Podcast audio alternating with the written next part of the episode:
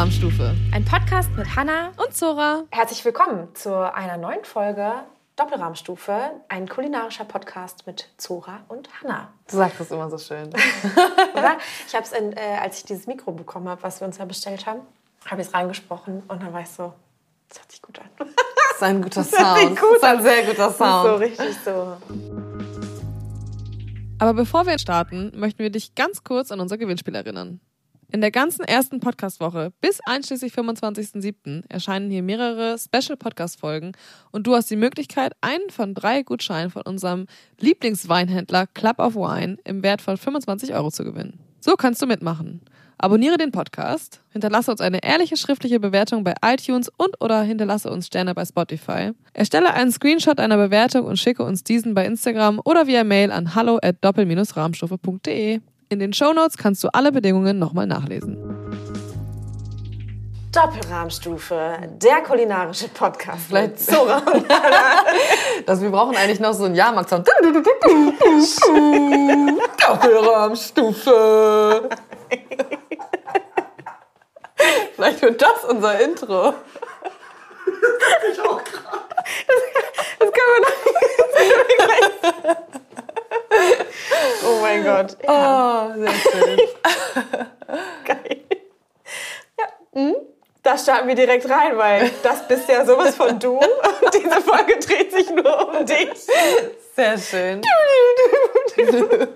Kann das überhaupt nicht. Oh, Geil. Was okay. nicht so oft auf dem Jahrmarkt, was? Nee. Du? Ah, früher, so eine Zeit lang war das schon Thema bei uns. Aber auf dem, auf dem Hamburger Dom oder was? Nein, auf dem Zefener Jahrmarkt. Den gab es wie oft? Einmal im Jahr, oder ja. was? Ja, dann war ich auch oft auf dem Jahrmarkt, war ich einmal im Jahr in Parchim auf dem Martini-Markt. Ah ja, okay. Nee, bei uns hieß es tatsächlich Jahrmarkt und da bin ich dann mit meinen super coolen Freunden und mit meinem Eastpack, der in den Kniekehlen hing, natürlich, um die Boys auszuchecken, immer zum Dancer gegangen. Mm. Zum Breakdancer. Mm. Einfach nur, um da zu hängen.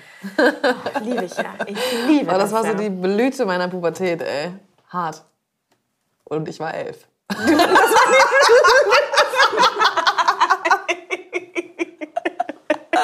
ich war so Was kam denn danach?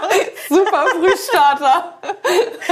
oh Gott, aber ja, ich auch. Oh, geil. Oh, oh herrlich. Oh, ich, ja, ich will alles wissen über deine, deine, deine pubertäre Phase mit elf. ah, ich weiß nicht. Finde ich eh interessant, weil, also okay, das hier wird jetzt hier heute die Zora-Folge. Ich quetsche dich aus mit allem, was ich so wissen möchte. Okay. Und wenn du über Eastpacks in den Kniekehlen und äh, Jahrmärkte redest, ich weiß überhaupt nicht, wie alt du bist. 32. Ah ja, okay. Also Jahrgang 90. Genau, ich werde nächsten Monat in vier Wochen 33. Das speichere ich mir gleich in meinen Kalender ein. Mhm. Dann weiß ich auch, wann du Geburtstag hast. Sehr gut. Also Alter haben wir geklärt. Okay. Ähm, und ich frage jetzt an der Stelle nicht, wie alt du bist, weil es gibt ja im Anschluss auch noch Stimmt. die Hanna-Folge. Hanna und dann äh, ich muss mich auch ein bisschen zusammenreißen, bei, bei allen Fragen, die ich dir stelle, direkt auch dann danach zu sagen, wie ich das mhm. Ja, das kann ich mir gut vorstellen, dass das schwer ist. Ich, ähm, ich versuche mich zu zügeln damit das hier eine spannende Zura-Folge wird. Genau, wir fangen mal mit den Hard Facts an. Ich weiß jetzt, wie alt du bist. Ich weiß, dass du in Hamburg wohnst. Mhm. Ich weiß, dass du vergeben bist. Mhm. Das interessiert ja auch mal ganz viele ja. Leute. Jetzt seit vier Jahren. Freund. Und Du kommst aber nicht ursprünglich aus Hamburg, sondern du bist woanders aufgewachsen, oder? Ich komme gebürtig aus dem Schwarzwald. Da haben meine Hippie-Eltern sich bei der Samenernte kennengelernt. Sie waren Saisonarbeiter in einem Biokräuterhof. Und das Samenernte. Okay. Ja. Sie haben bei der Samenernte geholfen. Mein Vater ist äh, gelernter Gärtner und meine Mama arbeitet schon seit ewigen Zeiten auch als Gärtnerin. Und die äh, waren tatsächlich als Saisonkräfte da und ähm, haben sich dann da kennengelernt und äh, haben mich gezeugt. Ich wurde da geboren und ich habe äh, aber nur zwei Jahre oder so da gewohnt. Und dann sind wir nach Zefen gezogen. Das ist die Mitte von Bremen und Hamburg. Mhm. Und da kommt mein Vater ursprünglich her. Und da konnten wir in das Haus meiner Großeltern ziehen. Und in dem habe ich dann gewohnt, bis ich 18 war. Okay, krass. Ja. ja. Zefen. Zefen. Zefen. Und sag mal, wusstest du da schon, du, wenn du so künstlerische Eltern hast, jetzt muss ich schon wieder aufpassen, dass ich nicht davon rede, was meine Eltern so machen. finde ich interessant. Ähm, dein, dein Vater ist Gärtner. Ist das schon was, was deine Mama Meine Mama, meine Mama ist ein bisschen, das ist ein schwieriger Fall. Und ich weiß auch gar nicht, ob sie das so gut findet, wenn ich darüber erzähle. Ich mache das einfach mal und dann frage ich sie und ansonsten müssen wir es einfach rausschneiden. Mhm. Meine Mama ist ähm, in so einem Art Heim groß geworden und hatte nie besonders viel Aufmerksamkeit, weil sie halt ohne Eltern groß geworden ist. Und das heißt, Mama hat keine richtige Schulbildung genossen und hat dementsprechend auch keine Ausbildung gemacht. Und hat dann immer so sich so durchgeschlagen mit Jobs und hat viel als Näherin gearbeitet und ist total kreativ, mega talentiert und bastelt super viel. Und ich habe, glaube ich, auch super viel von ihr, äh, was das so angeht. Und hat dann eben als Saisonkraft da meinen Vater kennengelernt, hat dann Kinder bekommen und war dann tatsächlich Hausfrau. Ja. Und mein Papa hat gearbeitet. Und als wir dann ausgezogen sind, hat Mama als Gärtnerin sich einfach anstellen lassen, obwohl sie es nicht gelernt hat. Also eigentlich ist sie Gärtnerin. Ja, geil. Das ist auch, finde ich, ein Traumberuf, Gärtner. Ja. Gärtnerin. Und wir haben toll. so einen wunderschönen Garten und Mama, oh, oh wir haben Hühner ja und ey, das ist so wunderschön. Früher hatten wir auch Schafe und Ziegen tatsächlich und Mama hat selber ähm, Käse gemacht und so und es war, oh, es war so schön, wirklich. Wie sind wir da jetzt drauf gekommen? was deine Mama macht. Ich wollte wissen, was deine Mama macht. Ach so, und dein ja. Papa ist Gärtner. Weil manchmal gibt es ja so eine Tendenz, man macht den Beruf, den die. Eltern gemacht haben oder hat irgendjemanden im Verwandtenkreis, der was ähnliches gemacht hat. Und du hast dich ja schon auch für die Ausbildung zur Köchin entschieden. Mhm. Und da würde ich gerne wissen, wo das herkommt. Also wusstest du schon immer, dass das dein Traumberuf ist?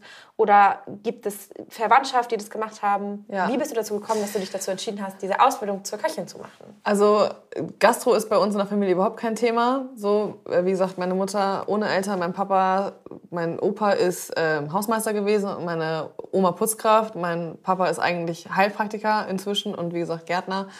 Und wir haben mit der Gastro so eigentlich gar nichts zu tun. Aber bei uns auf dem Land vor 20 Jahren war das halt so, dass man halt noch eine Ausbildung gemacht hat, wenn man eine, die Schule abgeschlossen hat. Oder vor 15 Jahren. Und ich war dann auch in der Schule irgendwie, hatte überhaupt keinen Bock, mein Abi zu machen und war auch so ein Hibbel Philipp irgendwie und konnte nie still sitzen und war immer super laut und habe dann ein Schulpraktikum gemacht und habe das dann in der Küche gemacht. Und dann ja. habe ich halt mich da super wohl gefühlt, weil da ist es laut, da fällt es nicht auf, wenn du laut bist. Da musst du die ganze Zeit dich körperlich bewegen, so. Also es fällt es auch nicht auf, dass du hibbelig bist. Und habe mich in diesem Umfeld einfach super wohl gefühlt. Und ich habe vorher auch schon zu Hause immer super viel ge gekocht. Und wie gesagt, meine Mutter und so, die hat früher auch selber Käse gemacht und ich war immer dabei. Wir hatten echt im Garten, wir haben alles angepflanzt, wir haben alles geerntet und ich habe schon immer so die Berührungspunkte mit Lebensmitteln gehabt und ich fand es mega spannend, immer was zu machen, wenn ich gespielt habe oder so. Ich habe nie einfach nur mit Puppen gespielt, sondern ich habe immer am Ende etwas gehabt. Ob nun irgendwie ein Mandala oder ein, hier, wie hieß das noch, Window Color oder Fimo-Perlen habe ich immer gemacht oder so. Also ja. ich habe immer irgendwas gemacht. Und deswegen habe ich mich dann auch für das Praktikum in der Küche entschieden. Und dann war das eigentlich super schnell klar, dass ich da meine Ausbildung mache und los rausgehe aus der Schule. Und da war ich tatsächlich gerade mal 17. Ja. Und dann hast du auch dich dazu entschieden, jetzt einfach in Zeven auch was dir zu suchen. Und du bist jetzt nicht explizit rausgegangen und gesagt, okay, ich mache jetzt eine Ausbildung zur Köchin und jetzt recherchiere ich erstmal, mhm. wo gibt es die, die beste Ausbildung oder wo ist ein tolles ja, Restaurant in der Nähe oder tatsächlich wollte ich ursprünglich Konditorin werden mhm. und habe dann auch geguckt, was es so gibt. Aber in Zefen, da gibt es halt nur so Bäckereien, von denen wir in der vorherigen Folge schon mal gesprochen haben, mit den Eiterbrillen. Wo jede Creme gleich schmeckt. Wo jede Creme gleich schmeckt. Und ich hatte halt schon Bock, irgendwie so dieses richtig geile Handwerk dahinter zu lernen. Und dafür hätte ich dann halt aber nach Berlin oder so ziehen müssen. Und wie gesagt, ich bin gerade 17 geworden und das habe ich mich dann irgendwie doch noch nicht getraut. Und dann habe ich ja gedacht, ey, guck mal, ich habe 280 Euro im ersten Layer bekommen, ne? Da, ja. da kann, davon habe ich meine Mofa bezahlt. Ansonsten kannst du dir halt überhaupt nichts leisten, so, ne? Oh Gott, ja. Und deswegen war das erstmal klar, dass ich das da mache. Okay, also es war jetzt nicht der Traumberuf, den du schon immer machen wolltest, sondern es war, es war das, was für die, in der Situation für dich es hat sich einfach irgendwie richtig angefühlt. Ja. Ich mochte es gerne äh, zu kochen. Ich habe super gerne was kreiert. Ich habe gerne mit den Händen gearbeitet und ich habe in dieses Umfeld einfach mega gut reingepasst. Ja. Und dann hat sich das irgendwie so geformt und dann dachte ich so, ja, irgendwie kann ich auch. Es gibt keine andere Möglichkeit als diese Ausbildung. Ja. Und wie war so der Start in, in der Ausbildung? Also wie war es, da so anzufangen? Ähm, ist ja schon einfach immer so ein Riesenschritt, so ey, eine weißt Ausbildung du, ja, zu machen. Am ersten Tag, meine Finger, ich hatte überall so kleine Schnitte. Ich musste so ja. einen Blumenkohl irgendwie in Röschen zerteilen. Und ich kam nicht klar. Ich war so nervös. Und ich habe wirklich bei jeder einzelnen Rose, die ich abgemacht habe, immer so mich in den Finger geschnitten. Und irgendwann hatte ich so fünf oder sechs Pflaster. Und das hat, ich, ich habe mich so geschämt, weil irgendwann wollte ich gar nicht mehr nach einem Pflaster fragen, sondern habe ich das alles irgendwie in so ein Tuschon, also in so ein Handtuch reingedrückt. Irgendwie, oh, es war so scheiße. Aber eigentlich war das erste Layer tatsächlich äh, sehr spülreich. Wir hatten in der Küche keine Spülmaschine äh, oh und Gott. auch keinen Spüler, keine Spülerin. Okay. Und das waren immer die Azubis im ersten Layer. Und das heißt, ich habe im ersten Layer einfach sau viel abgewaschen. Krass. Sau viel abgewaschen. Und das muss man durchziehen halt auch einfach. Musst du einfach das finde ich krass, okay. Ja. Also wir haben natürlich auch so ein bisschen Salate, ne, Garde-Manger, Saladette aufbauen und so. Das war schon immer so unser Ding. Nachmittags dann auch so Frühstücksplatten für den nächsten Morgen vorbereiten. Bratkartoffeln schneiden, Zwiebeln schälen, halt so diese ganzen Hiwi-Aufgaben. Also war die Küche vom Stil her schon so Landhaus? Ja, Landhaus, Hotel, deutsche Küche, ja. rustikal, 30 Zimmer, familiengeführt. Aber wir haben, ich habe alle Skills gelernt, die man haben muss. Wir haben Hollandaise aufgeschlagen, wir haben Jus angesetzt, wir haben irgendwie unsere Schnitzel selber gekloppt, wir haben Cordon Bleu selber gemacht und so. Also wir haben schon auch, ich habe so alles, was ich für eine Grund, ich habe eine ganz solide Grundausbildung ja. gemacht. Ich finde es krass, weil es ist, da kommen wir dann in meiner Folge dazu, ist auf jeden Fall was ganz anderes als das, was ich in meiner ja, Ausbildung ich weiß. so gemacht habe. Ich bin so habe. gespannt. Und ich finde es voll spannend, das irgendwie dann so auch mitzubekommen, weil das sind das ist ein und derselbe Beruf, aber die Werdegänge können ja. so unterschiedlich sein. Aber weißt du, ich ärgere mich so manchmal tatsächlich, dass ich nicht weitergemacht habe. Ich habe dann ja nach der Ausbildung noch ein Jahr gearbeitet und dann habe ich aufgehört und habe dann studiert, was ich auch auf gar keinen Fall bereue. Das war wirklich die Time of my life. Aber jetzt im Nachhinein ist es manchmal für mich ein Handicap, dass ich mich ärgere, dass ich nicht doch eine geilere Ausbildung zum mhm. Beispiel hatte, weil meine Kochskills sind so begrenzt und ich habe so wenig Input von anderen Köchen, weil also man guckt ja dann, also es ist ja auch viel einfach abgucken, ja. abgucken, abgucken und aus all diesen Eindrücken machst du deinen eigenen Stil. Ja. Und ich habe so wenig Eindrücke einfach mitbekommen, dass ich super begrenzte Kochfähigkeiten habe. Das habe ich auch schon öfter mal erzählt irgendwie. Und das ist manchmal ein bisschen schade, weil ich halt auf der einen Seite halt als Fernsehköchin irgendwie total hohe Erwartungen an mich selber habe und die ja. ZuschauerInnen haben auch diese Erwartungen an mich. Und ich habe richtig oft das Gefühl, dass ich diese Erwartungen, Erwartungen nicht erfüllen kann. So. Und wenn es um Sendungsinhalte geht, wo irgendwie äh, gewünscht wird, einen Lachs zu beizen oder so, dann macht mir das natürlich Spaß, mich damit auseinanderzusetzen, aber mich ärgert das dann teilweise, dass ich dann... Du musst jetzt alles neu Ich muss mir das alles neu reinlesen. Und ja. das kostet mich einfach teilweise mega viel Zeit, weil ich das dann natürlich auch... Ich mache das ja vor der Kamera, das gucken ja extrem viele Leute. Du willst ja kompetent rüberkommen. Ja dass mich das dann manchmal echt nervt, dass ich das nicht einfach weiß oder kann. Und gerade ja. was so Fleisch und Fisch angeht, da bin ich so basic, ey. Und das manchmal wünschte ich, ich könnte da mehr Schäumchen und mehr Variation und mehr Techniken und mehr ja, ja Skills ich glaube auch gerade so, wenn man so über Fisch und Fleisch redet, das ist ja Routine und das musst du dann einfach ja. viel gemacht haben. Und wenn du das genau. in deinem Restaurant, wo du die Ausbildung gemacht hast, wenn es es nicht auf der ja. Karte gibt, dann kommst du ja auch nicht dazu, das oft zu machen. Weil ich weiß nicht, wie, wie war deine Berufsschule? Da gibt es wahrscheinlich jetzt auch nicht. so, wie war meine ähm, Berufsschule, die, die ey? Themen, was man da so. Eigentlich fragt man da ja auch viel ab und in manchen Berufsschulen, es gibt ja zum Beispiel auch so Deluxe, äh, sage ich mal, äh, Berufsschulen auch in Deutschland, mhm. äh, wo du dann einen Monat im Internat bist und dann gibt es da die Wein, Weinlese und die Weinschulung nee. und sowas alles. Und also, ich war ja, also da kommen wir auch dazu, aber wie war deine Berufsschule? ich muss echt aufpassen. Wie war deine Berufsschulzeit? Also hast du da überhaupt was gelernt? Nee. Ja. Also okay. ähm, super wenig. Halt so ein bisschen was über so, keine Ahnung, HACCP, ne? Das ist ja das ja. erste Layer, also HACCP, äh, Hazard Analysis and Critical Control Points. Immer nicht merken. Das sind nur diese ganzen Hygienemaßnahmen, ja. Hygieneverordnungen, ne? Sowas lernt man dann natürlich. Und das braucht man auch irgendwie immer wieder. So, wenn man gerade jetzt, wenn ich irgendwie das zweite, den zweiten Laden eröffne, musst du halt diese ganzen Verordnungen ja. immer einhalten und so. Äh, und halt so ein paar Gartechniken, Garnituren, ähm, was geht zu einem Wiener Schnitzel, die ganzen Kartoffelarten, Bäckerin-Kartoffeln, Herzogin-Kartoffeln, Marquer-Kartoffeln, so das lernst du dann natürlich schon ja. alles. Sport macht man auch. Sport macht man natürlich auch. Mhm, Werte und Norm hatten wir auch. Englisch, in Englisch, Englisch mussten wir immer. Kräuter. In Englisch mussten wir immer die ganzen Gemüsesorten malen, weil sie dachte immer von der Hand zum Kopf. Und deswegen habe ich da immer schön meine Brokkolis gemalt. Brokkoli auf Englisch? Ja. Broccoli. ist noch hängen geblieben. Ja, das ist, glaube ich, Ja. auch nochmal so ein Thema für sich. Äh, Ausbildung, äh, schulische Ja, Ausbildung. ich hatte aber einen Ja. richtig, richtig crazy krassen Praxislehrer. Der hat irgendwie auch immer in Berlin für die äh, englische Botschaft gekocht, äh, weil der Engländer war. Und der war so streng, das war so ein richtig, also heutzutage würde man einfach sagen, ein uralter weißer Mann. Und der war so streng, oh Gott, das war so ein Arschloch tatsächlich. Und ich habe so gelitten unter dem. Ich habe so Schulwettbewerbe und so mitgemacht und bin dann irgendwann, dann qualif qualifiziert man sich ja weiter. Und dann war ich bei der Niedersachsenmeisterschaft.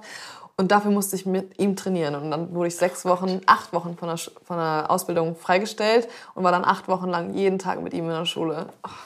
War Ich alleine bin, dann ja, ganz alleine. Ich bin einfach, ich hatte dann manchmal andere Azubis, die so Zweiter oder Dritter waren in den Wettbewerben, die mir dann das Mise en place mitgemacht haben oder als Notfall sozusagen, falls ich krank werde oder so, dann teilnehmen können. Ey, ich weiß nicht, wie oft ich da rausgerannt bin und einfach nur geheult habe. Oh, es war so scheiße, es war so ein Idiot, ey. Krass. Ja. Er ist nicht mehr bei uns, deswegen kann ich auch sagen, wie er heißt. Herr Hawkswell. Herr Hawkswolf. Ja. Das hört sich schon so richtig mies an, Ja, finde ich. das hört sich irgendwie ein bisschen Harry Potter an. Ja, er war so wie Fräulein Knüppelkuh so ein bisschen als Kochlehrer. Kennst du nicht Fräulein Knüppelkuh? Dann egal. Knüppelkuh. Oh mein Gott. Okay, geil. Ja, interessant. Frau Mhm. Knüppelkuh. Ähm, Wettbewerbe. Du hast Wettbewerbe gemacht. Ja, voll Ich habe es gerne. nie gemacht, aber Echt nicht? nee. Hat dich nicht gebockt? Oder hattest du keine nee, Lust zu? und ich oder glaube, gab's das also nicht? da bei uns im Restaurant war das kein Thema. Da Okay. hat keiner von denen mitgemacht, deswegen hat das auch schon Nee, ich war tatsächlich bei uns im Ausbildungsbetrieb auch die Einzige. Fanden die anderen Azubis auch nicht so cool, dass ich dann freigestellt wurde und so. Es gab richtig Beef. Aber ich bin se- sehr, sehr wettbewerbsfreudig. Ich mache das irgendwie voll gerne. Keine Ahnung warum. Aber des Wettbewerbswillen oder weil du dich in der Ausbildung, weil du, weil du so eine ambitionierte Köchin warst und gesagt hast, okay, ich will lernen, ich will mehr Ja. machen als das, was wir hier machen? Oder wie kam es Äh, dazu? Beides. Oder war das berufsschulbedingt, weil die Lehrer in Berufsschule. Nee, die, in der? Berufsschule haben die uns das einfach nur empfohlen, so als Prüfungsvorbereitung. Und keine Ahnung, ich habe irgendwie, ich tanze immer aus der Reihe so und deswegen äh, musste ich dann natürlich auch als Einzige das machen aus unserem Ausbildungsbetrieb so zum Beispiel. Das, schon alleine deswegen musste ich es irgendwie machen. Und des Wettbewerbs Willens wegen auch, das ist ein schwieriges Wort, weil ich einfach gerne an Wettbewerben teilnehme und weil ich auch cool fand, sowas mitzumachen, das zu sehen, wie das so abläuft und wie, wie die Regeln da sind, äh, wie man sich fühlt, wie die Prüfer drauf sind, wie das mit anderen, wie es, wie ist es mit den anderen Azubis, wie schlagen die sich und so. Irgendwie das ganze Umfeld, das fand ich Ja. irgendwie cool. Es war so eine ganz eigene Welt. Ja, und dann warst du wahrscheinlich auch perfekt vorbereitet für die Abschlussprüfung, die ich schrecklich fand, aber du hast die wahrscheinlich mit links Ja, tatsächlich. gemacht dann, oder was? Ja. Ich hatte dann zu dem Zeitpunkt vier oder so, vier Wettbewerbe, glaube ich, gemacht. Und die Prüfung war dann sozusagen der, der, der fünfte Auftakt. Und das war dann tatsächlich ein Kinderspiel. Klacks. Hast du, ich weiß, so klassisch ist das ja so, man bekommt vier Wochen vorher einen Warenkorb Mhm. von der IHK gestellt und da, da muss man so bestimmte Kriterien erfüllen. Man muss irgendwie ein halbgefrorenes im Dessert machen und, oder eine Creme und man muss einen Stimmt. Braten machen und man Ja, muss eine Vinaigrette machen und irgendwie eine Farce. Äh, Irgendwie muss man halt so. Kriterien erfüllen, da muss man sein Menü schreiben und das muss man dann da kochen. So war das bei dir wahrscheinlich auch. ne? Genau, ja. Jetzt, wo du das gerade gesagt hast, ist es alles wieder in Erinnerung bei mir. Ich hatte, ja, ich habe eine Fischfarce gemacht tatsächlich. Ne, man muss klären. Ich habe eine geklärte Fi- Fischbrühe gemacht mit so einem, äh, mit so einer Schollenröllchen. Das war mit einer Fischfarce gefüllt. Braten, keine Ahnung, weiß ich nicht mehr, was das war. Ich hatte Lammkeule. Ich glaube, wir hatten Wild. Ich hatte irgendwas von, vom Hirsch oder so, Hirschkeule, weiß ich nicht genau. Und als Dessert, ich glaube, Vanilleparfait oder sowas gemacht. So ein Rhabarbertörtchen Ja. und ein Erdbeersalat. Ja, geil. Ja. Und da denke ich mir so, da können wir auch noch mal mehr drauf eingehen, aber ich habe es mir so schwer gemacht. Ich habe es so kompliziert gemacht. Es war einfach nur dumm. Ich hätte einfach nur simpel und einfach Ja. das fertig machen sollen. Und das war tatsächlich die einzige oder richtig oft der einzige Grund, glaube ich, warum ich bei den Wettbewerben gewonnen habe. weil alle anderen sich immer verzettelt haben. Und ich kam da mit meinem äh, geschmorten Hähnchen um die Ecke und habe wirklich so klasse Basics gemacht. Aber ich hatte einfach immer einen sauberen Arbeitsplatz. Ich hatte die Zeit mega im Griff und hatte dann zum Schluss noch Zeit, mir irgendwie eine kleine Hippe auszubacken oder irgendwie noch sowas zu machen. Also ich hatte immer total die langweiligen Gerichte eigentlich, aber sie waren technisch die waren fertig, einwandfrei. Waren die meisten sie waren fertig, sie waren sauber angerichtet ja. und sie waren einfach so zubereitet, wie sie zubereitet sollen. Und das gab dann einfach immer viele Punkte. Ja. aber nicht, weil das Gericht irgendwie so top-notch war. Ja, und das ist bei diesen Wettbewerben und auch bei der Abschlussprüfung, es interessiert niemanden, ja, ob nee. da jetzt ob du was ähm, Experimentelles machst ja, und was ja, Modernes. Ja.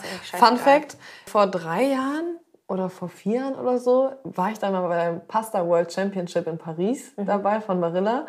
Und da habe ich nämlich äh, in der ersten Runde gegen einen Norweger gekocht, der irgendwie in seinem Gericht, keine Ahnung, 36 Zutaten oh verwendet hat und hatte dann auch so ein so gegartes Eigelb und so dann noch mit oben drauf. Und ich habe irgendwie so äh, Pasta mit Ziegenkäse-Soße gemacht und habe den auch einfach rausgekickt. und ich habe mir so in die Hose geschissen vorher, weil ich dachte, Alter, er ist hier, kommt aus so einer Sterneküche, arbeitet irgendwie in einem der besten Restaurants in Norwegen, hat schon in Australien und so auf der ganzen Welt gearbeitet. Und ich stiefel dahin. Ja, also ich koche ähm, hier im Klimansland. Pasta, Pasta, Wasser, Ziegenkäse. Geil. Ja, und ich habe die, die Haut noch so ein bisschen als Chips ausgebacken, wow. weißt du, so. Wow. Aber, und ich habe rote Beete-Sudels noch gemacht. So creative. Oha.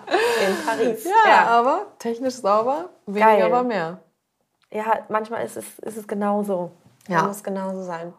Und würdest du nochmal auf die Ausbildung, ich, ich finde das ja ein interessantes Thema, rückblickend sagen, das war eine schöne Zeit und du bist happy, wenn du rückblickend sagst, wie deine Ausbildung war? Oder wie war das? Was ist so dein Gefühl? Ähm, es war tatsächlich die meiste Zeit eine coole Ausbildung. Also natürlich gab es Momente, wo ich als einzige Frau in dem ganzen Haufen die ersten zwei Jahre schon auch viel abgekriegt habe und viele Scherze auf meine Kosten gemacht wurden und du dann irgendwie, keine Ahnung, ähm, mit Erdnussbutter am Arsch beschmiert wirst oder ins Waschbecken gesetzt wird oder so. Irgendwie so eine Späße. Aber grundsätzlich hatte ich eine coole Ausbildung. Es war echt ein ganz gutes Team und die, die anderen Azubis waren cool und ähm, ich habe ich bin, hab da gerne gearbeitet. Ich hatte einen Ausbilder, der war manchmal ein bisschen scheiße, ein bisschen streng und hat mich manchmal nicht ernst genommen und das, mit dem bin ich oft aneinander, aneinander geeckt. Aber jetzt in der Retrospektive, man lernt ja so viel in dieser Ausbildung, ne? Alles, du wirst so krass geprägt ja. von den Leuten, mit denen du da zusammenarbeitest, was du für einen Ausbildungsbetrieb hast. Und ich glaube, er hat schon auch viel dazu beigetragen, dass man irgendwie, also er hat mir zum Beispiel auch beigebracht, wann ich jetzt im Nachhinein einfach auch mal die Klappe halten sollte oder ne, wann man sich dann doch mal laut machen muss oder so. Also er hat mir viel so bei, ja, genau, da hat er mir schon viel irgendwie mit auf den Weg gegeben.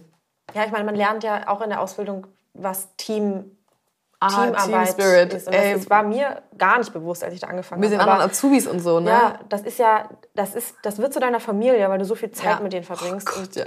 alles mit denen teilst und ganz wichtig da irgendwie ist, wie du mit denen klarkommst Voll. und sowas. Aber ja, so eine Scherze wie Erdnussbutter, ähm, an Arsch schmieren. Würdest du sagen, rückblickend, äh, was Trauma oder es ist halt irgendwie so oder das sind halt auch irgendwie einfach alles noch Kinder gewesen? ja, meine, also die anderen Köche, die waren natürlich auch schon lange ausgelernt. Ach, nee, Trauma nicht. Äh, die Zeiten haben sich halt irgendwie geändert so und es hat sich Gott sei Dank auch in der Gastronomie viel geändert und ich fand es damals nicht immer witzig. Ich bin auch dann mal in Froster gegangen, habe geheult, so das war ganz klar, aber die meiste Zeit fand ich, habe ich es schon mitgemacht irgendwie und habe dann auch zurückgeärgert. Ja. Ich glaube, das war der einzige Vorteil, den ich hatte, dass ich dann auch zurückgeärgert habe. Man muss schon einfach auch tough sein. Ja. Also man kriegt ein ne? derbe dickes Fell. So.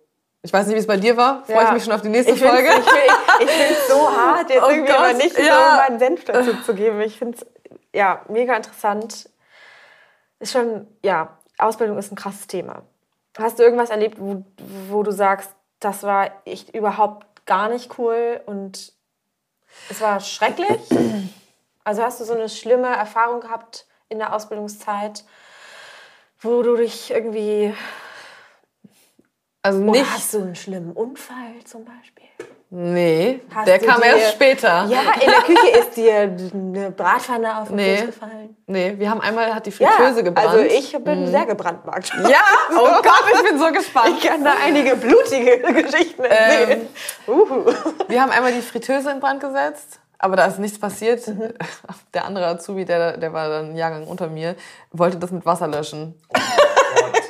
What? Der hat wohl in der Berufsschule nicht Der hat nicht aufgepasst. auf jeden Fall. Nee, der andere Azubi hat sich tatsächlich, also der mit mir im gleichen Layer war, der hat sich einmal richtig mies verletzt. Wir hatten immer so große Dosen, wo dann so Gewürzgurken und sowas drin waren. Und wir mussten die immer von beiden Seiten aufmachen, damit du sie platt zusammendrücken kannst, um Platz zu sparen. Ne? Also du machst die Decke von beiden Seiten ab, drückst die Dose zusammen und hast dann halt keine runde Dose mehr, sondern eine Äh, platte Metalldosen. Dose. Metalldose, zusammendrücken, genau. Und zwar nicht, nicht so, sondern Ja. Ne, Ja. von der Seite.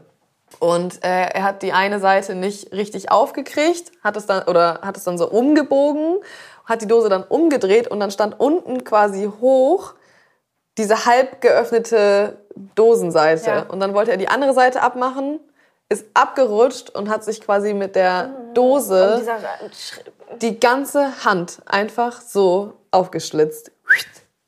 Und war dann erstmal, keine Ahnung, wie viele Wochen sechs lang Wochen krank. Oh, ich, man verletzt sich auch in der Küche am seltensten mit Messern, oder? Ja. Also klar, ich zähle so ein Blumenkohl-Turniermesser zähle ich nicht als Messer, Nee. aber mit so Schälern, mit Und Messern, mit ja, Dosen. Quetschen ist auch ein Thema. An Ja. diesen scheiß GN-Blechen, diese Metallbleche, Oh die man Gott, in ja. der Gastro, Ja. die sind ja alle genormt. Die haben am Anfang, vor allen Dingen, wenn die neu sind, so dermaßen scharfe Kanten. Ja. Und dann bei der Saladette, wenn du dann in diesen Kühltresen diese Einsätze reinsetzen willst, ständig quetscht man sich. Äh, und eigentlich hat man immer irgendwo so eine Wunde. Und wenn du Ja. dann anfängst, so Salatdressing oder so. Ja. Ah. Das brennt. Nee, aber mir ist der Ausbildung nichts Schlimmes passiert tatsächlich. Das ist doch gut. Ja, Das ist kam, doch eine gute Kam Sache. erst später. Ja. Ist Da bin ich auch schon. GN, Gastronorm. Gastronom, genau. Das, gibt, Genormt. das sind so Metalleinsätze, die sind alle genormt. Einer, dann hast du Drittel, gibt's Drittel, gibt's, dann gibt es neun, Neuner, Neuntel, ein ein Neuntel. Neuntel, Viertel, Das ist mir ein halb. Viertel GN, halbes GN. Genau. Ja. Und die äh, richten sich alle nach dieser. Das ist wie DIN A4 oder so. Ja, Also und die kannst du quasi in die Schubfächer reinschieben, kannst in die Schubladen reinstellen. In den Ofen passt die, in den Gastroofen. Ja. Einmal alles genormt. Sehr Liebe gut. ich. Ich auch. Oh. Ich, hätte, ich wünschte mir manchmal auch, ich hätte zu Hause eine Küche, wo ich äh, GN einsetzen Ja. hätte. Wäre so geil. Ja, im Kühlschrank. Und dann willst du dann ein Blech und dann ist ja nicht genug Platz im Kühlschrank. Oh, und ich dann den das kleinsten nicht, passt Kühlschrank deine der Erde. Auflaufform nicht in den Backofen und dann musst du immer noch ein Gitter drunter machen. Oh, Tell me about it. ich habe den größten Kühlschrank der Welt. Echt? Ach ja, du hast ihn gewonnen. Aber dazu kommen wir auch noch. kommen wir auch noch mal. Okay, dann äh, schließen wir jetzt hiermit mal die Ausbildung ab und gehen weiter, weil das finde ich auch super spannend. Weil du bist ja einen ganz anderen Weg gegangen nach deiner Ausbildung. Ja. Du hast es ja einfach erstmal Ich habe es erstmal sein lassen. mit dem Kochen. Ja, ein Jahr habe ich noch gearbeitet, aber ähm, irgendwie hat sich das Team dann aufgelöst. Die sind alle woanders hingegangen. Viele haben auch den Beruf an den Nagel gehängt. In dann, gleichen Restaurant hast du nochmal gearbeitet, ein Jahr. Nee, nee, nee, Nee, woanders dann. ja. Genau. Ich hatte danach, ich hatte ja so einen ganz kurzen Sterne-Küchenausflug, Mhm. so, aber das ist eine andere Story. Ähm, und habe dann ein Jahr noch gearbeitet, bin dann aber auch, habe dann mir dann aber auch gedacht, so, ja, nee, irgendwie geht da noch mehr. Ich dachte, so ein Kochgehalt reicht nicht für immer. Ich wollte voll gern einfach ein zweites Standbein haben, wusste aber nicht was, weil ich kannte ja nur die Küche und habe dann, weißt du, dann überlegst du ja, was kann ich noch machen? Ja. Äh. Da, da hast du 300 Millionen Möglichkeiten und Ideen, aber ne, so weißt du jetzt auch nicht so richtig, wohin. Und dann bin ich erstmal nach Schweden gegangen, äh, war dann ja Au pair, weil ich erstmal rausfinden musste, worauf ich überhaupt Bock habe. Ja. Und dann habe ich studiert. In Schweden, wo, wo in Schweden? In Südschweden war ich in Smoland und hatte eine mega geile Gastfamilie. Ich hatte wirklich so eine geile Zeit da. Oh, ich habe so viele geile Leute kennengelernt. Gutes Essen gegessen, weil mein Gastvater war auch ein mega, mega guter Koch und mit dem habe ich super viel in der Küche gestanden. Äh, Die Kinder waren super toll und es hat einfach richtig, richtig viel Spaß gemacht. Oh Mann, das, ist, das hört sich so toll an. Oh, ich würde es auch ja- jedem wärmstens empfehlen. Ich auch. Ich meine, ich habe auch Au pair gemacht. Ich hatte vielleicht nicht die allerbesten Erfahrungen. Okay, merke ich mir, frage ich Aber deine es hört ne? sich nach einem Traum an. Es du war passt auch, wirklich- wenn ich dich bildlich jetzt Ja. mal so sehe vor diesem grünen Vorhang hier, sehe ich dich auch in Smallland äh, Ja. mit Sommer mit Blumen im Oh, es war so schön. Ja. Das hört sich richtig, richtig gut an. Ach. Do Okay, it. Ich kann es jedem dann- nur empfehlen, Ja. wenn ihr die Möglichkeit habt, geht mal ins Ausland. Und kannst du Schwedisch? ja. Ich habe tatsächlich, Sprechen. ich bin da zur Schule gegangen und ich habe so einen Schwedisch für Einwanderer Kurs gemacht. Muss man machen als Au ne? Wegen der Krankenkasse. Ja, man muss irgendwie so einen Sprachkurs machen, aber was ist eigentlich egal? Man kann auch so einen Volkshochschulkurs machen Ja. oder so. Aber meine Gastfamilie hat mich da angemeldet, was richtig geil war, weil ich jeden Tag von 8 bis 12 zur Schule gegangen bin. Und wir haben beim Alphabet angefangen. Also wirklich from scratch. Und äh, jeden Tag von Montag bis Freitag habe ich ein Jahr lang nur diese Sprache gelernt. Ich hatte drei Kinder, die waren unter zehn Jahre alt. Die konnten natürlich weder Englisch noch Deutsch. Mit dem Kleinsten habe ich manchmal Deutsch gesprochen, mit dem war es eh egal. Ja, der war anderthalb, der hat gerade Ja. angefangen zu sprechen so und der hat dann so ein bisschen was aufgeschnappt. Ähm, und dann habe ich es relativ schnell auch lernen wollen, weil man sonst gar nicht so richtig Fuß fasst irgendwie. Ja. Also wenn du Freunde kennenlernst und so, dann bist du immer die Einzige, die es nicht versteht. Das hat mich irgendwie genervt und ich wollte dann nicht, dass der ganze Raum dann Englisch sprechen muss, damit ich mich irgendwie Ja. unterhalten kann. Und ja, Schwedisch ist jetzt auch nicht so schwer für Deutsche zu lernen. Oder wenn man Deutsch kann. Ja, interessant. ja. Ich bin ja Sprachen kann ich nicht. Kann keine Sprachen. Echt? Oh, ich liebe Sprachen. Ich liebe Sprachen auch. Ich würde es gerne. Ich würde gerne irgendwie auch Französisch kennen oder so. ja, Aber ich kann, Französisch ist schön. Kann das alles nicht so. Ich bin eh Lernen ist nicht so meins. Das, das ist aber, glaube ich, auch in dem Berufsfeld weit verbreitet. Das Lernen. Das nicht Lernen nicht so. Wir sind halt praktisch So. Ja, veranlagt. voll 100 Prozent. Ich unterschreibe ich alles. unterschreibe ich an. Sehr gut. Okay. Au pair, dann hast du studiert. Das war auch ganz interessant. Das war richtig geil. Wie ihr merkt, bei mir war viel richtig geil. War richtig geil. Dein Leben hört sich einfach nur geil an. Richtig geil. Ah, nee, ey. Das, also das Studium hat richtig viel Spaß gemacht. Ich musste ein Jahr ins Ausland. Ich habe Tourismusmanagement studiert und deswegen mussten wir ein Jahr weg. Und ich war ein halbes Jahr in Spanien und ein halbes Jahr in Chile. Kurz bevor ich nach Spanien gegangen bin, hat damals dachte ich noch, es wäre die Liebe meines Lebens gewesen, von einem Tag auf den anderen mit mir Schluss gemacht. Und es hat mir so krass das Herz gebrochen. Wir waren fast vier Jahre zusammen und ich habe wirklich so gelitten. Den einen Tag später bist du dann Und weggeflogen. nee, drei Monate später. Ah, okay. Drei Monate später bin ich dann weggeflogen. Und das war natürlich jetzt im Nachhinein ein mega guter Zeitpunkt, weil dann, und jetzt kommt das gute Hast du Ende. die nächste große nee, dann war ich Single und war ein halbes Jahr in Spanien und ein halbes Jahr in Okay. Südamerika. Also ich hatte eine mega gute Zeit und habe so viele Leute kennengelernt. Spanisch habe ich gelernt und habe in einem coolen Hostel in Chile gearbeitet und so. Und natürlich Südamerika ist so geil, da rumzureisen Ey, ich das war alles noch nie aus anzugucken. Europa raus. Oh, Ich habe noch nicht mal einen Reisepass. Ich muss, ich muss unbedingt reisen. Ja, ich höre das immer und denke so, oh Gott. Sehr empfehlenswert. Und dann, weißt du, dann war ich in Chile, ich war 26, hatte keinen Freund, ich hatte, das Einzige, was ich in Deutschland noch hatte, war ein Bankkonto. Ich habe mich kaum bei meinen Eltern gemeldet, ich habe kein Radio, ich habe keine Nachrichten, wir haben nichts gehört. Wir haben in dem Hostel gewohnt, ich war mit einer Kommilitonin da. Die haben für uns eingekauft, wir haben Taschengeld bekommen und das Einzige, was wir machen mussten, war irgendwie acht Stunden am Tag an der Rezeption zu sitzen. Ja. Und dann nachts sind wir surfen gegangen, haben Surflehrer Abgesch abgecheckt und haben uns irgendwie mit Pisco Sour jeden Abend die Birne weggesoffen. Das hört sich, es hört sich einfach nur gut an. Es war so Oh gut. Ich habe in meinem Leben, glaube ich, noch nicht so gut geschlafen wie in der Zeit, äh, als ich da in Chile war. Keine Sorgen? Nee, keine Sorgen. Keine Ey, das ist so eine einzigartige Zeit irgendwie. Das war wirklich echt, also mega. Geil. Oh Ja. Das hört sich richtig gut an. Richtig gut hört Ja. das an. Ich kann direkt wieder los. ja. Oh Gott, ja, wie kriegen wir jetzt die Kurve zum Kochen? Das hört sich alles nach Surfen und Pisco Sour. Pisco Sour Ah. ist übrigens auch ein richtig guter Drink. Ja, lecker. Ein geiler Drink. Von den Pisco Sours zurück nach Hamburg und dann, dann gehen wir mal direkt in dieses Kochen wieder rein, weil dann hast du im Klimansland angeklopft, bin- angefangen, du, du wurdest angeklopft. Genau. Als, aber schon bevor ich in Chile war, hat Finn mich angerufen. Er hat mir eine Facebook-Nachricht geschrieben, wie es mir so Geil, geht. Ja. Das ist auch so eine andere Zeit gewesen, Ja, voll, oder? auf jeden Fall. Äh, und hat mich gefragt, äh, wie es mir so geht, was ich so mache. Wir kennen uns ja schon seitdem ich irgendwie sieben oder acht bin oder so, glaube ich. Und hat mir vom Klimansland erzählt, was ich natürlich auch schon mitbekommen habe und äh, ob ich nicht Lust hätte, da zu arbeiten. Als Moderatorin, gibt ein gutes Gehalt, ist von Funk, bla bla bla. Ich kannte Funk natürlich überhaupt gar nicht, Ja. also öffentlich-rechtlicher Sender für YouTube. Und dann habe ich so einen Screenshot an meine Eltern geschickt und meinte so, hier guck mal, was Finn von mir will, weil uns, also unsere Eltern sind auch zusammen zur Schule gegangen damals schon. Ach, geil. Ähm, und ähm, ich habe das dann abgesagt, weil ich musste ja noch mein Praktikum machen. Und äh, dann hat Papa mich angerufen und meinte so, hä, ich habe das gerade mal gegoogelt, was Funk ist und so. Das machst du auf jeden Fall. Und dann habe ich mir das nochmal angeguckt und habe ich mit Finn telefoniert und so. Und dann war ich in Spanien und war so, boah, scheiße, jetzt könnte ich entweder nach Südamerika gehen oder ich habe halt einen Job bei den Öffentlich-Rechtlichen und kann so ein geiles YouTube-Format im Klimansland Ja. machen und konnte mich nicht entscheiden. Ich war so, okay, gehe ich jetzt nach rechts oder nach links? Ich, es geht nicht. Ja. Und dann habe ich mit Finn telefoniert und ich meinte halt, wenn ich jetzt das Praktikum nicht mache, ne, das kann ich nie wieder machen. Ein halbes Jahr einfach so nach Südamerika zu Ja. gehen. Ich muss das auf jeden Fall machen.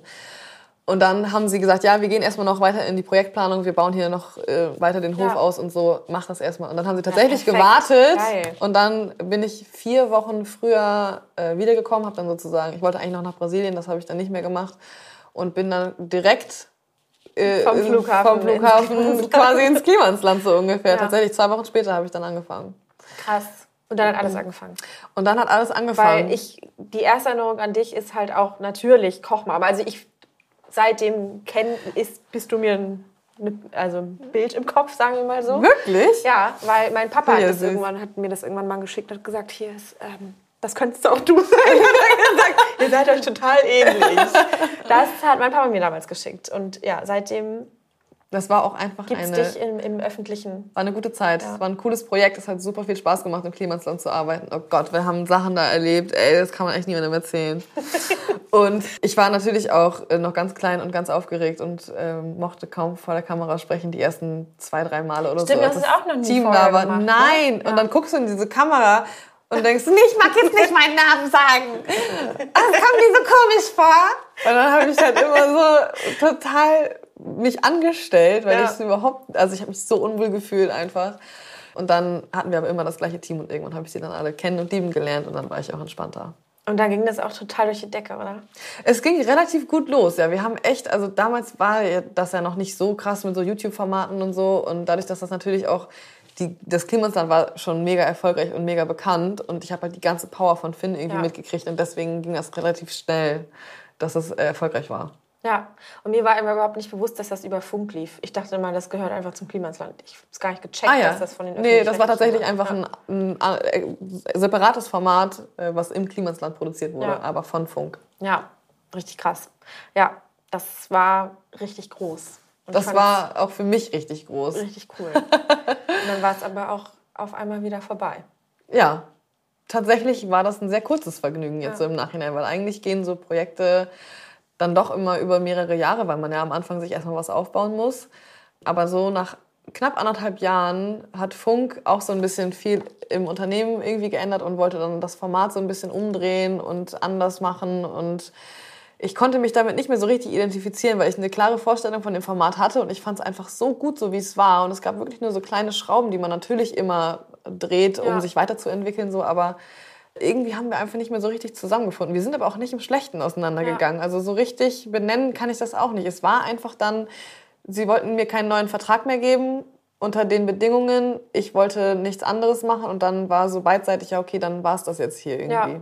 Aber es war trotzdem jetzt auch voll gut. Ja, ich wollte auch gerade sagen, manchmal ist es dann wahrscheinlich auch besser, dann zu sagen, Ja. ja, machen wir es eben so und sind aber Ja. alle noch happy und dann war es einfach eine geile Erfahrung und Ja. es war ein cooles Projekt. Und hast du dir da, ähm, so was das Kochen angeht, was war so deine, deine Vision? Was, was sollen die, die Rezepte aussagen? Was sollen Ja. die Videos aussagen? Was, was wolltest du rüberbringen? Wenn man so ein Format auf die Beine stellt, dann definiert man natürlich vorher eine Zielgruppe und wen möchte man ansprechen und wie möchte man sie ansprechen. Und ich war ja nun mal Studentin. Ich habe irgendwie vier Jahre vorher studiert und war halt immer auf richtig schmalem Budget unterwegs und habe mich viel vegan, vegetarisch ernährt, weil die Freundin, mit der ich in Chile war, die war auch Vegetarierin und Ja. habe ich es einfach mitgemacht. Und deswegen habe ich mich dann auch so ein bisschen daran orientiert und habe dann gedacht, okay, was ich transportieren möchte, ist eigentlich, dass du egal in was für einem finanziellen Zustand du gerade bist und wie sehr du dich sehr oder gar nicht mit Kochen auskennst. Ich kann dir zeigen, wie du einfach, genauso wie meine Ausbildung eigentlich auch war, Ja. die Basics in der Küche Ja, irgendwie hinkriegst. einfach. Einfach, genau, nahbar und halt wirklich auch einfach nachzumachen und dann nicht doch irgendwo noch eine Salzzitrone oder ähm, irgendeine Zutat, die man, Rosenwasser oder so, was man nie zu Hause hat. Ja. Genau, das war eigentlich so die Idee dahinter. Und genau die Zielgruppe, da haben wir dann auch tatsächlich getroffen. Ja, voll. War ja, also hat alles geklickt, alle Boxen getickt, die man hätte ticken müssen. Ja, ich fand das immer mega cool. Ich habe das gerne angeschaut. Jetzt im Nachhinein kann ich mir das nicht mehr angucken, ne? Nee? Oh, so unangenehm. ja, eh. Kannst du, dir, kannst, du, kannst du dich selbst im Fernsehen sehen? Ich gucke immer so mit so einem anderen Auge, glaube ich. Ich kriege ja manchmal dann so äh, Rohschnitte oder Formate Ja. äh, geschickt. So, ich muss mir natürlich angucken, was aus dem Projekt geworden ist, um zu wissen, kann ich das, bin ich cool damit? Ja. Äh, muss da irgendwas raus? Muss da noch irgendwas rein? Stimmt das Rezept? Stimmt der Ablauf? Und dann gucke ich mir, meistens gucke ich mir eine Folge im Fernsehen an, um, versuch, um zu versuchen zu verstehen, wie der Zuschauer, die Zuschauerin Ja. das sehen könnte, ob es mir gefällt und was man an dem Format noch anders machen könnte. Aber ich gucke es nicht an, um mich anzugucken und das irgendwie zu bewerten, sondern ich Ja. gucke einfach nur so, ich tue so, als ob das jemand anders wäre. Ja, das Große und Ganze eher so vom. Ja, wenn ich jetzt eine Kochmachfolge angucke, dann denke ich immer so, oh Gott, was hast du eigentlich gemacht, ey? so albern. War für die Zeit genau richtig. Ich glaube, Ja. das ist dann schon cool. Und das, du bist ja dann durch Funk quasi auch direkt dann zum NDR gekommen, oder? Oder Ja. hatte, war das so, eine, so ein fließender Übergang? Nee, tatsächlich habe ich dann erstmal noch meine Bachelorarbeit zu Ende machen müssen, weil ich habe dann zwar das Praktikum gemacht, aber die Bachelorarbeit hatte ich noch Ja. nicht. Habe mir dann erstmal ein halbes Jahr Pause gegönnt, weil ich ganz gut verdient hatte und habe mir dann ein bisschen was angespart und habe dann quasi in der Zeit nur die Bachelorarbeit gemacht und so kleinere Sachen, aber sonst eigentlich nicht viel. Und danach war ich dann an so einem Punkt und dachte, okay, jetzt habe ich kein Format mehr, jetzt habe ich einen Bachelor in der Tasche. Ich hätte mich, habe mich dann so beim Bauer Verlag beworben und wollte so Food-Redakteurin werden Ja. oder sowas. Habe halt nach einem ganz normalen Job geguckt. Ja. Und dann kam der Verlag um die Ecke und hat mir ein Buch angeboten. Und dann bin ich da irgendwie wieder so reingerutscht. Und dann eines Abends klingelte mein Telefon. Es war eine Redakteurin vom NDR und meinte, die Köchin für morgen ist ausgefallen, kannst du spontan einspringen. Ja. Und dann habe ich zehn Minuten live meinen Nachmittag gemacht. Das habe ich dann ja zweieinhalb Jahre fast gemacht. Und dann hatte ich den Fuß in der Tür. Ja. Und dann habe ich zur richtigen Zeit immer die richtigen Leute kennengelernt, habe mich hinter der Kamera immer schön laut gemacht. Habe immer gesagt, so, ey, hier, wenn ihr noch mal eine Kochsendung machen wollt und so, dann ich bin am Start. Ja. Und das habe ich, glaube ich, oft genug dann einfach bei den richtigen Leuten auch gesagt und dann habe ich sie irgendwann bekommen. Oh Gott, ja, ich kann das überhaupt nicht. Ich bin, ich bin immer ein stilles Mäuschen. Das ist schon Ja. auch smart. Ja, wenn man was haben will, dann Ja. muss man es halt auch äußern. Ja, das stimmt. Das ist echt verrückt. Und jetzt ist ja, ich meine, jetzt bist du richtig Fernsehköchin. Oder? Ja, Ich finde es auch ein, Weiß also ich ich, finde, das ist Also immer so, ja.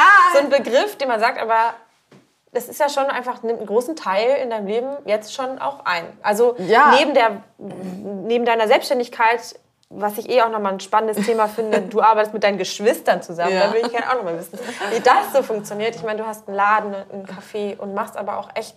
Also immer wenn ich dir schreibe oder wenn ich dir einfach sage, ja, ich sitze gerade im Zug nach Köln, ich sitze gerade im Zug, ich muss morgen noch ins NDR und dann mache ich noch hier Ja. und da. Und es ist ja schon auch immer mehr geworden, oder? Ja, schon. Also ich mache schon viel Fernsehen, ich mache es auch mega gerne.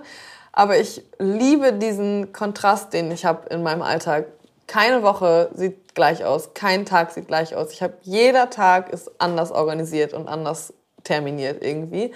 Und ich liebe es, dass ich den einen Tag irgendwie bei der Küchenschlacht sitze und die, die tollen Essen da bewerte und geschminkt werde und ich werde vom Fahrer abgeholt und es gibt Caterings und man Ja. wird so richtig irgendwie auf Händen da durch die Sendung getragen. Und am nächsten Tag äh, sitze ich da im Schimmel in der Baustelle und heule, weil es so schlimm ist. Den drei Tag später bin ich irgendwie in der Weidenkantine und bin da mit, mit dem Personal irgendwie am Shakern und schrubb da irgendwie die Fußleisten ab. Ja. Und am nächsten Tag, weiß ich nicht, fahre ich dann mit Theresa zu Björn Freitag na, zum WDR und drehe Ja. da eine Folge. So. Oder sammelst Zuckerrüben. Genau, aber man muss schon sagen, Fernsehen, davon lebe ich. Ja. So, das ist mein, mein Einkommen, kommt nur vom Fernsehen. An den Läden verdiene ich nichts. Und deswegen ist das auch voll wichtig, dass Ja. ich das weitermache. Ich mache es auch einfach mega gerne. Ja.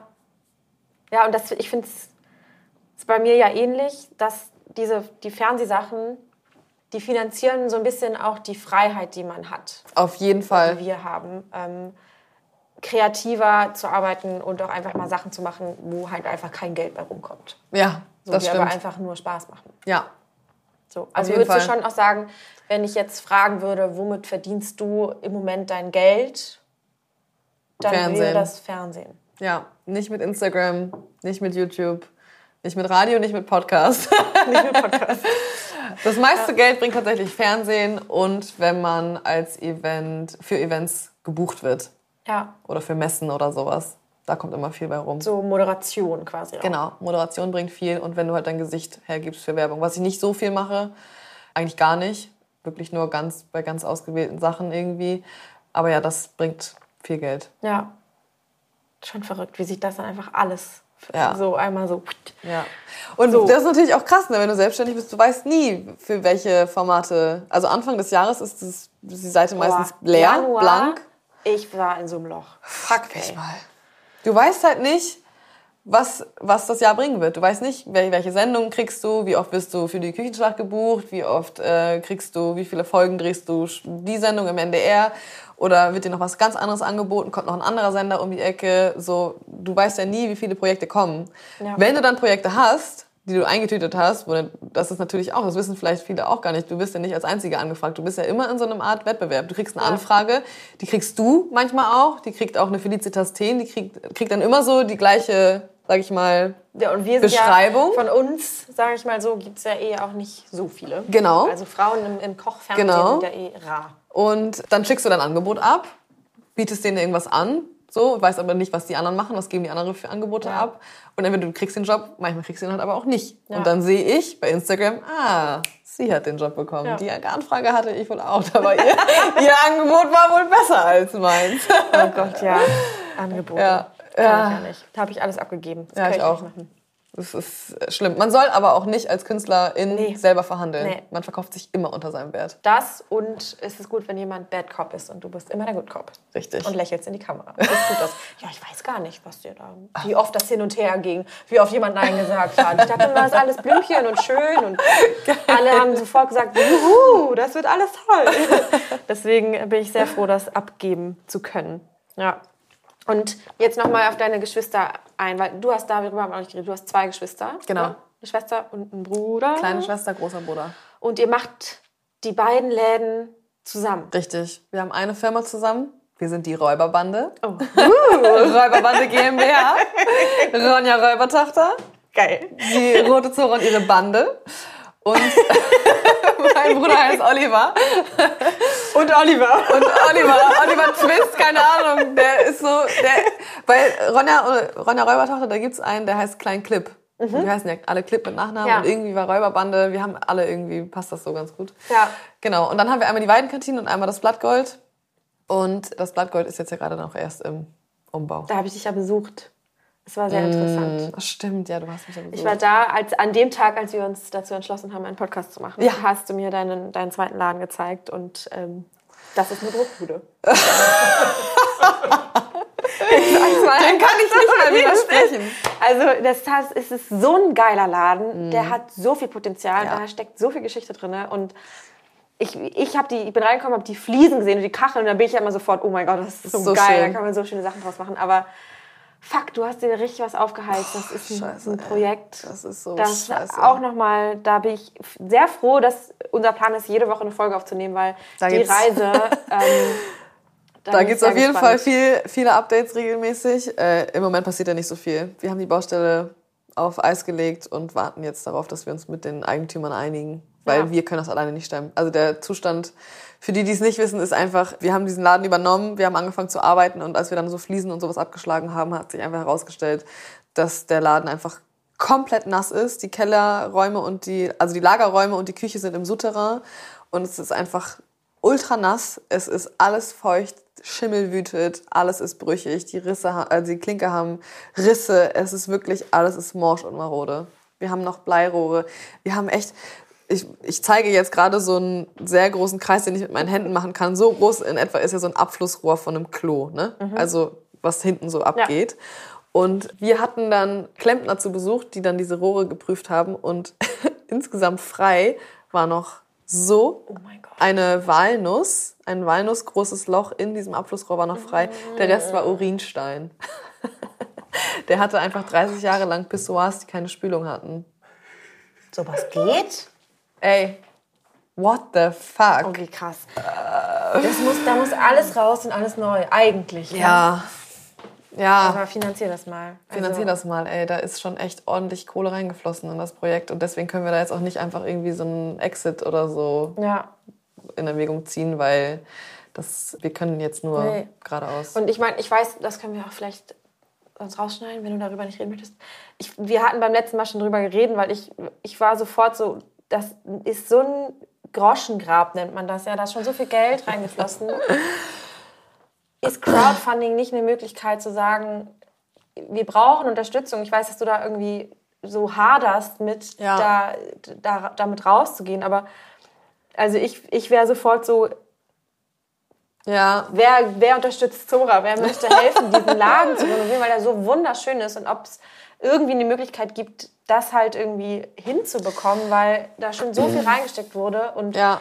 wie du vorhin auch schon gesagt hast, mit den meisten Sachen, mit den Läden verdienst du halt einfach kein Geld und Ja, ja. alle denken, du hüpfst im Fernsehen rum und bist super reich, aber es stimmt ja einfach Nein. nicht, sondern das ist ein Rieseninvestment, was du und deine Geschwister da Das ist- irgendwie gemacht haben. ja, so, ne? enorm. Also ist es natürlich ein ganz schwieriges Thema zu sagen, ja, ich versuche das mit dem Crowdfunding oder irgendwie natürlich einen Investor zu bekommen, oder keine Mhm. Ahnung, weil das ist, ist, ist einfach ein riesen schwieriges Thema, glaube ich. Also wir haben tatsächlich alles durchgespielt. Wir haben versucht, Investoren zu finden. Wir haben versucht, äh, oder wir haben auch über Crowdfunding nachgedacht, aber letztendlich kommen wir immer wieder zu dem Entschluss, warum sollte ich mir jetzt die Mühe machen, ein Crowdfunding auf die Beine zu stellen? Oder warum sollte ein Investor, der überhaupt sowieso das niemals machen würde, weil das Risiko enorm ist, investieren, wenn es doch eigentlich Eigentümersache Stimmt. ist? Ja.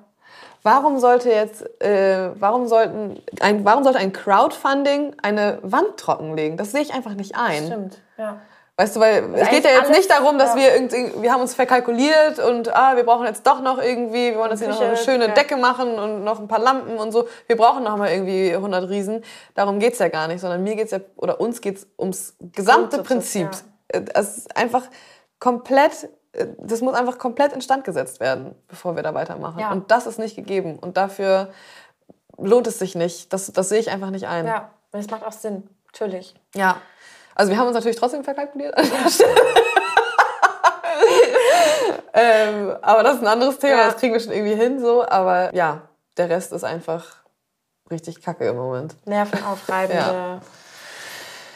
Nervenaufreibende Gespräche, die man irgendwie da mit Anwälten führt und Gespräche, die man eigentlich gar nicht führen will. Und da muss man ja auch noch mal dazu sagen, Ronja wird jetzt dieses Jahr 30, mein Bruder ist 39 und ich bin jetzt fast 33. Für Ja. uns ist das jedenfalls, für uns ist das alles neu. Wir haben das noch nie gemacht, wir haben noch nie mit Anwälten gesprochen. Ich habe noch nie so einen Streit Ja. gehabt irgendwie und deswegen ist es gerade einfach besonders unangenehm. Ich mache sowas nicht gerne. Ja. Ich bin auch immer, weißt du, so im Verhandeln, wo wir gerade eben auch schon bei den Angeboten waren.